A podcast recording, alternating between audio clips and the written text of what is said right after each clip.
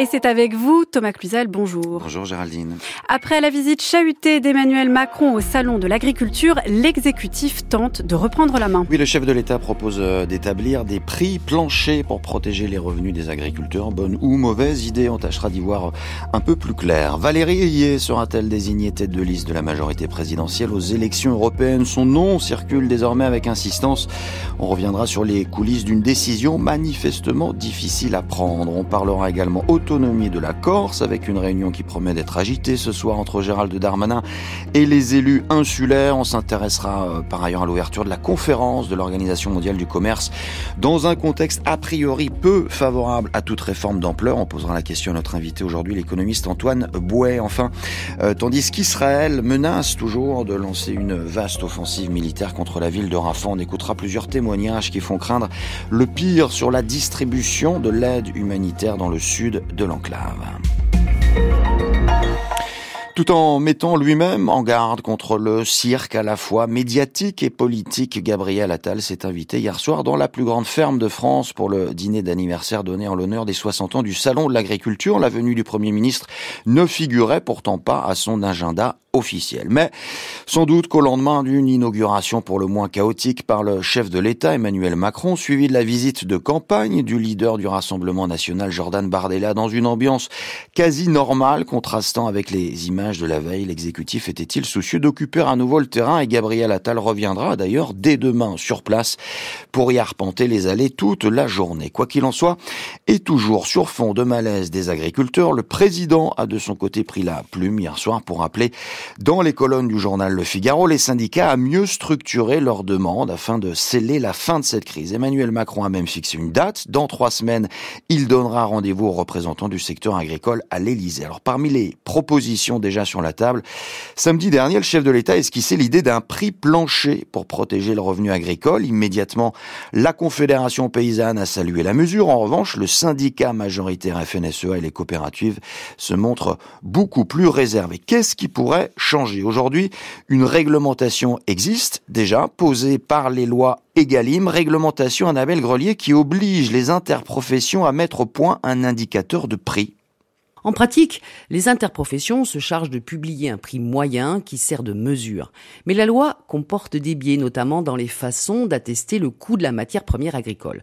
Aujourd'hui est pris le coût de revient, auquel sera appliqué un coefficient calculé sur le coût du marché décidé par l'agro-industrie et les grandes surfaces. Autant dire un coefficient le plus bas possible. Si je prends un exemple, le litre de lait, au coût de revient, il est de 44 centimes aujourd'hui. Au coût du marché, il est de 38 centimes. Alors le prix qui est offert aux agriculteurs se trouve dans cette fourchette, ce qui à l'arrivée ne couvre pas le coût de production pour les agriculteurs qui est de 54 centimes. Ils vont donc soit travailler à perte ou à peine couvrir les frais sans pouvoir se payer de salaire. Et l'on comprend mieux la colère maintenant des agriculteurs qui veulent vivre de leur travail car rappelons que le coût de production, c'est le coût de revient plus les salaires et les charges sociales. C'est cette réalité-là que traduirait le prix plancher. Est-ce que cela veut dire, Annabelle, que le consommateur devra payer plus cher son litre de lait? Oui et non, tout dépend des intermédiaires et des marges qu'ils prendront. Les agriculteurs, dans leur grande majorité, demandent à ce que l'on inverse la manière de calculer les prix, que l'on commence par leur coût de production, puis les intermédiaires appliquent leurs marges. Or aujourd'hui, c'est exactement l'inverse qui se passe. Alors évidemment, la mesure des prix planchers ne réjouit pas tout le monde, et notamment ceux qui veulent exporter, car un prix de production qui prend en compte les salaires sera forcément plus cher en France qu'un coût de production polonais ou espagnol. Quant à fixer un prix plancher européen, c'est-à-dire à 27, cela prendra beaucoup trop de temps.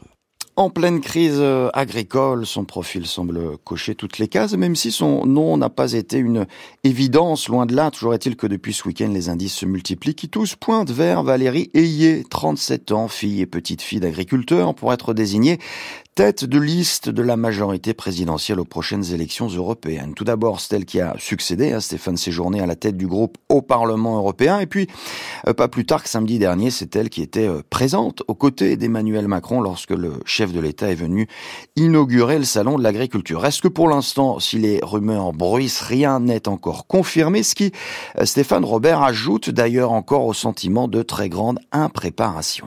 Oui, La colère qui s'exprime actuellement dans le monde agricole n'est sans doute pas complètement étrangère au choix définitif de Valérie Ayé. Car elle est fille et petite fille d'agriculteurs de la Mayenne, département où elle a passé son enfance. Elle aura par conséquent l'occasion de mettre en avant sa connaissance des problématiques agricoles dans les semaines et les mois à venir. Mais ce n'est pas pour cette raison qu'elle sera très probablement désignée tête de liste pour les européennes du Parti Renaissance dans les tout prochains jours. La raison, c'est qu'elle est élue au Parlement européen depuis 5 ans, depuis 2019, qu'elle a pris la suite de Stéphane Séjourné à la tête du groupe Renew au Parlement européen. C'est le troisième groupe en termes d'importance, il compte une centaine de membres. Et puis c'est aussi parce qu'Emmanuel Macron n'a trouvé personne d'autre. Il aurait voulu que ce soit son ancien ministre de l'Agriculture, Julien de Normandie. Il a refusé. Auparavant, il avait sollicité Bruno Le Maire et Elisabeth Borne, là encore sans succès.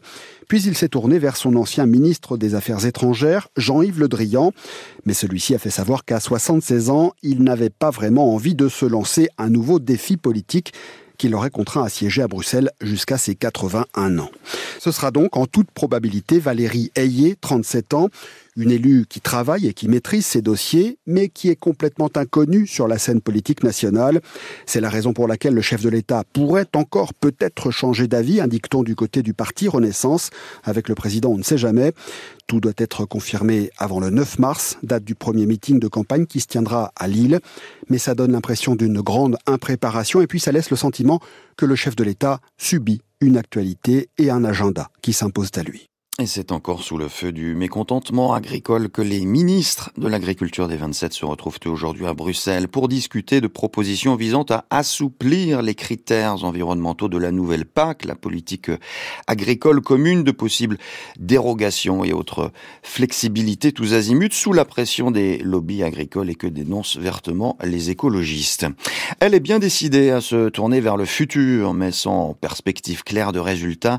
La 13e conférence ministérielle de l'OMC, l'Organisation mondiale du commerce, est ouverte ce matin à Abu Dhabi avec l'espoir de parvenir à de nouveaux accords, en particulier euh, sur la pêche et le commerce électronique. Sauf que les négociations s'annoncent une fois de plus laborieuses, tant les divergences semblent importantes, sinon irréconciliables, le tout dans un contexte de tensions géopolitiques et d'incertitudes économiques croissantes. Et pour en parler avec nous, invité du journal aujourd'hui Antoine Bouet, directeur du Centre d'études prospectives et d'information internationale. Bonjour monsieur. Bonjour. Et à mes côtés pour vous interroger, la chef du service économie de la rédaction, Marie Viennot. Bonjour Marie. Bonjour Thomas. Bonjour Antoine Bouet. Alors les conférences ministérielles de l'OMC sont censées se tenir en gros tous les deux ans, mais il y a toute l'année des négociations à Genève et aussi énormément d'accords bilatéraux qui sont passés euh, entre les États en dehors de l'OMC. Alors à quoi peuvent servir ces, ces quatre jours de réunion plénière? Ben, on essaye de euh, parler d'un certain nombre de sujets qui peuvent être traités au niveau multilatéral, c'est-à-dire qui concerneront les 164 pays euh, membres de l'OMC. Donc notamment dedans, il y a le blocage du règlement des différends commerciaux, il y a la possibilité d'un nouvel accord sur la pêche. Il y a eu un accord sur la pêche il y a deux ans et ça avait été souligné comme un succès à Genève en 2022.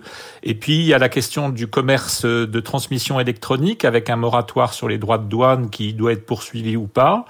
Il y a aussi la question de euh, des thérapies et des tests Covid-19, savoir si on étend en fait euh, les dérogations qui avaient été faites euh, pour les vaccins en termes de propriété intellectuelle. Et puis enfin, il y a l'agriculture qui est toujours un, un, sujet traditionnellement euh, très discuté et euh, toujours euh, porteur d'opposition et de, de forte opposition même. Oui, alors on est justement en ce moment en France très sensible aux inquiétudes des agriculteurs qui pointent notamment euh, les accords de libre-échange hein, comme problème.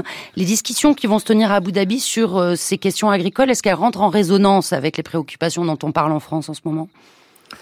Euh, euh, pas tellement parce que en fait on va pas énormément, on va pas parler des accords euh, commerciaux régionaux ou des accords de libre échange. On va parler en fait de ce qui a trait aux, aux règles multilatérales, hein, aux, aux, politiques multilatérales, donc euh, qui concernent l'ensemble des pays membres de l'OMC, donc les 164 pays. On va parler des subventions agricoles, on va parler des droits de douane, mais des droits de douane en fait qui sont imposés à tous les pays membres de l'OMC. On va parler des restrictions à l'exportation, des subventions à l'exportation, euh, donc euh, comme ou alors des subventions pour, les producteurs de coton, qui est un vieux sujet entre euh, des pays africains et puis l'Union européenne et les États-Unis. Donc vous voyez que c'est plutôt euh, un programme multilatéral et pas des accords de libre échange qui sont plutôt des accords régionaux comme celui qui lie qui potentiellement l'Union européenne et le Mercosur. Alors vous dites on va beaucoup discuter, on ne sait pas si on va beaucoup aboutir, euh, sauf semble-t-il sur la pêche. Alors la pêche, il y a une possibilité d'accord, tout simplement parce que euh, c'est un accord euh, environnemental, euh, c'est-à-dire en fait, il vise à régler le problème de la surpêche et de la surexploitation des, des, populations de poissons. Donc en fait, on essaye d'avoir un accord sur la réduction des subventions qui contribuent à cette surpêche. Euh, donc, par exemple, euh, on fait des subventions de capital pour l'achat de vaisseaux, la modernisation de vaisseaux, pour la consommation intermédiaire, hein, le fuel, euh, les appâts, pour le coût du personnel, etc. et on le fait dans beaucoup de pays dans le monde entier, avec bien évidemment des, des pays qui subventionnent énormément leur leur pêche, leurs pêcheurs. Donc, par exemple, la Chine, l'Union européenne, les États-Unis, la Corée du Sud. et en fait, on essaye d'avoir une réduction de, de de, ces subventions pour euh, en fait avoir euh, une, une stabilisation de la population de poissons dans le monde. Donc une préoccupation environnementale qui n'était pas là forcément hein, à la création de, l'OMC. Alors autre préoccupation et discussion centrale de, de cette réunion d'Abu Dhabi, c'est ces questions de réforme et notamment du blocage de l'ORD. Donc l'ORD, c'est l'organe des règlements des différends qui permettait là jusque de traiter les litiges entre États quand ils enfreignaient les règles de l'OMC. L'organe d'appel euh, est, est bloqué depuis quatre ans parce que les États-Unis, aussi bien sous l'administration Trump que Biden, refusent de renouveler en fait les juges qui composent cet organe. En quoi le blocage de l'ORD, c'est problématique pour l'OMC en ce moment? Alors, euh, en fait, l'ORD, c'était, vous savez que l'OMC a été créé en 1995 pour succéder au GATT, et en fait, un des gros reproches au GATT, c'était de ne pas euh, justement avoir un, une institution qui permette de régler ces différents commerciaux. Et donc l'ORD, l'organe de règlement des différends, c'était un peu le joyau de la couronne, on l'appelait comme ça, tout simplement parce que on avait mis en place un système qui permettait de régler des litiges, très souvent d'ailleurs, assez souvent en tout cas, de manière euh, euh, conviviale, coopérative, c'est-à-dire après discussion après entre pays, et puis sinon avec euh, constitution d'un groupe d'experts qui rendait un rapport avec une possibilité de faire appel si on n'était pas content de ce rapport. Donc c'était quelque chose qui fonctionnait assez bien. Et puis les États-Unis se sont opposés de plus en plus à cet accord pourquoi? Bah, Tout simplement parce que, premièrement, ils sont très souvent attaqués, les États-Unis. C'est le pays qui est le plus attaqué à, à l'ORD. Il a été attaqué 166 fois en, en, en, un peu plus de, en un peu moins de, de en 20, 29 ans, 28 ans, 29 ans. Donc c'est beaucoup. Euh, c'est le pays qui est le plus attaqué. Et en fait, les États-Unis reprochent à la Cour d'appel de faire du droit et de, de ne pas se contenter de, de vérifier la conformité des politiques commerciales aux règles de l'OMC. Et puis il y a un problème, c'est que les États-Unis voudraient aussi utiliser une raison particulière pour euh, limiter les importations quand ils en ont envie. C'est l'argument de la sécurité sécurité nationale. Donc si ça atteint, si des importations mettent en cause la sécurité nationale des États-Unis, ils peuvent arrêter ces importations. Et bien évidemment, on voudrait mettre des règles là-dessus. Donc il y a des oppositions très fortes et euh, ça, il y a des répercussions donc sur l'organe de règlement des différends. Ok. Merci Antoine Bouet, directeur, je le rappelle, du Centre d'études prospectives et d'information internationale d'avoir répondu à notre invitation et merci également à vous Marie Viennot. C'était il y a à peine 15 jours, avec un mois d'avance sur le calendrier arrêté par le chef de l'État, Gérald Darmanin avait invité les élus corses à le rejoindre à un dîner à Paris afin de leur soumettre un projet de texte constitutionnel sans même attendre donc que ces derniers s'entendent sur une copie commune. Alors le dîner aura bien lieu ce soir et entre-temps, les différents groupes politiques insulaires sont finalement parvenus à s'entendre sur une déclaration politique destinée au ministre de l'Intérieur, mais sans se mettre d'accord sur un projet d'autonomie autonomie pour l'île. Célia Gutti, bonjour. Bonjour. Au menu de ce dîner Place Beauvau, on trouvera donc en réalité euh, deux plats de résistance. D'un côté, le projet de réforme du gouvernement, de l'autre, les propositions des élus corses. Toute la question est évidemment de savoir si ces deux projets pourront se fondre en un seul. Et a priori, euh, la cuisine s'annonce plutôt compliquée dès lors que parmi les insulaires, Célia, les nationalistes et une partie de la droite affichent toujours de profondes divergences. Et la copie qui est rendue ce soir au ministre de l'Intérieur est claire. Le président du Conseil exécutif euh, corse, Gilles Simeoni, décrit ces quatre points dans le journal de la Tribune. La reconnaissance du peuple corse, le statut de résident qui conditionne l'accès à la propriété, un statut de reconnaissance pour la langue corse et une autonomie fiscale. En cinq mois, douze demi-journées de travail et une ultime réunion de plus de dix heures, les élus corses ont trouvé un semblant d'accord qui, s'il ne fait pas l'unanimité, fait au moins la majorité. Les points qui n'ont pas fait consensus, la forme de la mention constitutionnelle consacrée à la Corse et le transfert au département d'un pouvoir législatif, restent sous forme de recommandations. Et même s'ils ont signé, les élus du Parti de la Nation Corse rappellent que l'accord n'est pas formalisé. Il faut dire qu'il a fallu aller plus vite que prévu, alors qu'Emmanuel Macron avait donné jusqu'à fin mars pour trouver un accord. Le ministre de l'Intérieur a avancé la date de rendu et proposé sa propre écriture constitutionnelle. Pour Gilles Simeoni, il était impensable que Gérard Darmanin tienne la plume. Il faut dire que l'exécutif, à peine le processus lancé en septembre 2023, avait fait comprendre que les trois premiers points proposés, le statut de résident, la reconnaissance de la langue corse et du peuple corse, ne passeraient pas tels quels. Merci Célia Gutti. Tandis que le bilan des victimes des représailles euh, israéliennes dans la bande de Gaza se rapproche redoutablement des 30 000 morts, l'État hébreu a proposé ce matin un plan d'évacuation des civils des zones de combat dans la bande de Gaza. Aucun détail n'a été euh, fourni en revanche sur les modalités, pas plus d'ailleurs que sur les lieux d'une possible relocalisation. Et dans le même temps, le Premier ministre Benjamin Netanyahu répète inlassablement sa détermination à lancer une offensive militaire contre la ville de Rafah où s'entasse aujourd'hui euh, la très grande majorité de la population palestinienne dans des conditions extrêmement précaires. Alors il se trouve que dans cette euh, ville, adossée euh, à la frontière de fermée de l'Égypte, cette ville est aussi l'unique point d'entrée de l'aide humanitaire. Sauf qu'avec l'effondrement de l'ordre public dans le sud de l'enclave, eh bien, la distribution de cette aide, Étienne Monin, apparaît là aussi de plus en plus menacée. Depuis quelque temps, les habitants de Gaza parlent de l'apparition des mafias. On ne sait pas trop qui est derrière. Mais ce qui est sûr, c'est qu'un trafic s'est organisé. Il cible les camions d'aide humanitaire qui sont attaqués pour revendre la nourriture au marché noir à prix d'or. Nabil fait partie des déplacés de Rafah. Il y a des, des jeunes de 16 ans, 17 ans, 15 ans qui font des barrages, qui arrêtent les camions, qui montent sur les camions avec des couteaux, avec des bisturies, avec tout là c'est de la mafia parce qu'il n'y a pas de la loi. Depuis 15 jours, l'ONU constate que les attaques augmentent et qu'elles sont plus violentes. Elles touchent des camions dans le secteur de la frontière avec l'Égypte et sur la route du Nord. Elles ne viennent pas de gens désespérés qui demandent de l'aide. C'est la situation sécuritaire qui s'est détériorée. Il n'y a plus de protection depuis que la police est ciblée par l'armée israélienne, dit Andrea De Dominico, chef de la coordination humanitaire pour l'ONU à Jérusalem. Les attaques euh, euh, contre la police euh, ont été systématiques. Ils se sont retirés et ils, restent, ils essaient de rester en sécurité parce qu'ils ne veulent pas s'exposer directement aux attaques euh, israéliennes. Les routes étaient un problème depuis longtemps, euh, qui a eu des bas et des hauts, mais le peu qui arrive aussi et qui parfois reste au, à Rafah dans les crossings, euh, il est exposé. Et on a eu des attaques systématiques dans les dernières deux semaines. Des tracts ont été envoyés par l'armée israélienne pour menacer la police de Rafah. Elle a déjà été visée par quatre frappes. Cette stratégie menace de briser la fragile chaîne humanitaire.